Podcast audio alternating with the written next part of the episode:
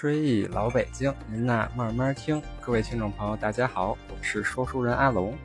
那么老北京过年有很多丰富多彩的民俗活动，除了走亲访友、贺岁拜年、逛庙会，还有到白云观摸石猴，到东岳庙摸铜特，到正阳门摸门钉，到潭柘寺摸石鱼等等。今天是正月初九，是玉皇大帝的诞辰，咱们就来聊聊和道教有关的洞天福地白云观。首先介绍一下白云观的历史。白云观是道教全真龙门派的祖庭，号称全真教十方丛林的第一丛林，坐落于西便门外，热殿场北。白云观前身始建于唐代，是唐玄宗为摘心敬道。奉祀太上老君，特建此观。一一六七年，金世宗完颜雍敕命重修。到元朝，丘处机自西域大雪山，也就是今天的阿富汗境内觐见成吉思汗，东归燕京，被赐居于此。当时宫观一片凄凉，遍地瓦砾。长春真人命弟子重建。成吉思汗因他的道号是长春子。所以改名为长春观。之后，丘处机便仙逝于长春观。次年，长春真人高徒尹志平在长春观东侧下下院建储顺堂，藏丘处机仙退。到明英宗时，以储顺堂为中心重建宫观，并改名为白云观。清初，白云观又进行一次大规模的重修，遂奠定了今天见到的规模。白云观每年正月初一开庙，至正月十九下午关门。这里除了一般庙会的情况以外，还有摸石猴和打金钱眼两项极富特色的活动。过年到白云观摸石猴的习俗，据说是明代流传下来的。传说过年时，白云观摸石猴可以去病辟邪，因为猴与气候的候同音，摸猴意在摸后，意思是顺应节令气候的变化。道法自然，祈求新的一年四季吉祥、健康平安。游客哪个部位有病，就摸石猴石猴的哪个部位，病症就能治好。还有一说是猴通猴，寓意为封侯。如果诚心抚摸石猴，可顺事业顺利、官运亨通。尽管关于石猴的种种传说不乏迷信色彩，但每逢过年。北京城里很多人无论多忙，都要来一趟白云观，把白云观里的石猴逐一抚摸一遍。其实摸石猴的人里，心里跟明镜儿似的，石猴灵不灵并不重要，重要的是抚摸它，图个吉利和快乐，心情愉悦了，人的身心健康了，也就诸事如意了。那白云观里到底有几只石猴呢？第一只第一只石猴最显眼，您都不用找。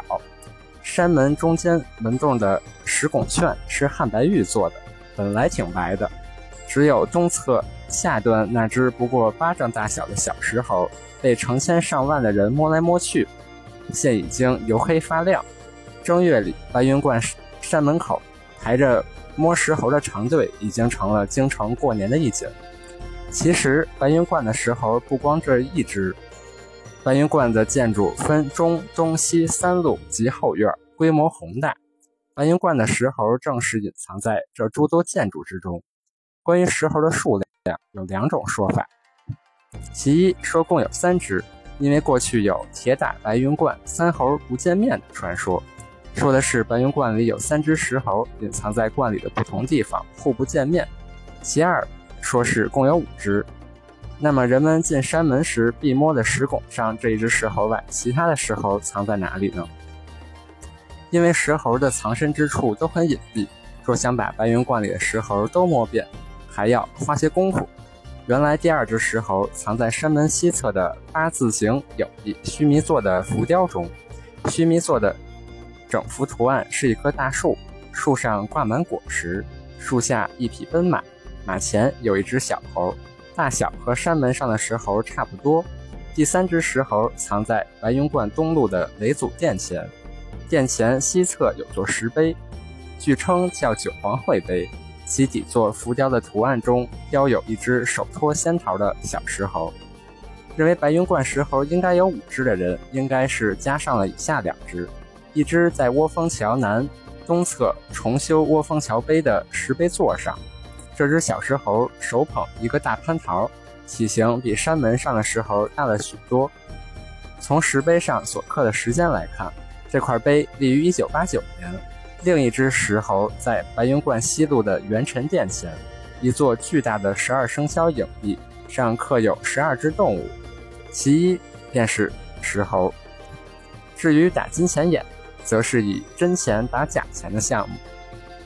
院内石桥名为窝蜂桥，桥下没水，桥洞中坐一闭目凝神的道士，在其头的上方前后各悬吊悬一枚硬纸做的大钱造型，钱的方孔内挂一铜铃，香客们用铜板投击孔内铜铃，名为打金钱眼，相传击中者会一年顺利。正月白云观活动很多，如正月初八是顺星日，香客们都来庙的元辰殿中祭祀自己本命年的星主，称为祭星，也叫拜太岁。正月初九是玉皇大帝的诞辰，庙里的香火之盛可想而知。到了灯节期间的花灯展览，更是吸引众多游人。该庙最突出的活动莫过于会神仙。传说正月十九日。是丘处机真人的生日，十八号夜里，十九号凌晨，神仙会化妆到化妆来到白云观，凡是有缘分的人就能够遇到，可以被度化或者祛病消灾。这下惹得善男信女们在这里熬夜，专为与神仙结缘。到了十九日上午，有宴秋会，又称宴酒会，宴酒是为秋真人过生日专门的庆典。届时还有许多档花卉表演，观里人声鼎沸，车水马龙，所以民间又有耍宴酒之称。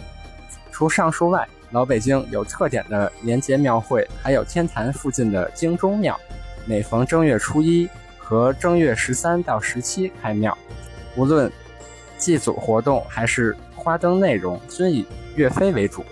西直门外西北的大钟寺。每年正月初一到正月十五开庙半月，游人在钟楼用铜元制钟上的气眼，中者吉利，也是一种打金钱眼的活动。好了，追忆老北京，您呐慢慢听。这期节目就到这里，咱们下期再聊。